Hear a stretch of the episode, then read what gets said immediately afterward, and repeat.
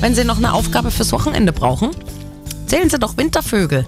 Der Naturschutzbund möchte wieder mehr über den diesjährigen Vogelbestand im Winter erfahren und hätte gern, dass Sie sich eine Stunde lang in den Garten oder auf den Balkon oder ans Fenster setzen und zählen, wie viele und welche Vögel in der Zeit vorbeifliegen die sogenannte Stunde der Wintervögel.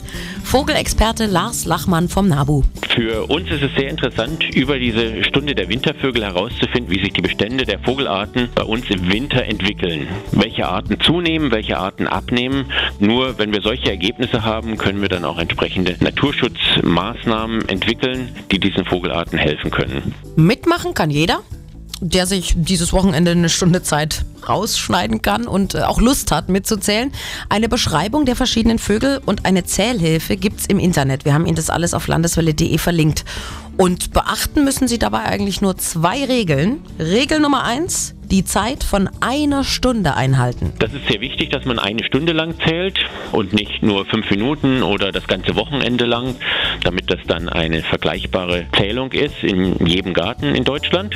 Die zweite wichtige Regel ist, dass man von jeder Vogelart, die man entdecken kann, aufschreibt, wie viele man maximal gleichzeitig in dieser Stunde gesehen hat.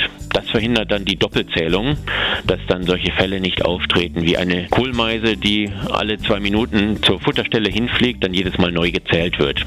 Die Stunde der Wintervögel. Machen Sie gerne mit dieses Wochenende. Wie gesagt, alle Infos und die nötigen Links gibt's auf landeswelle.de.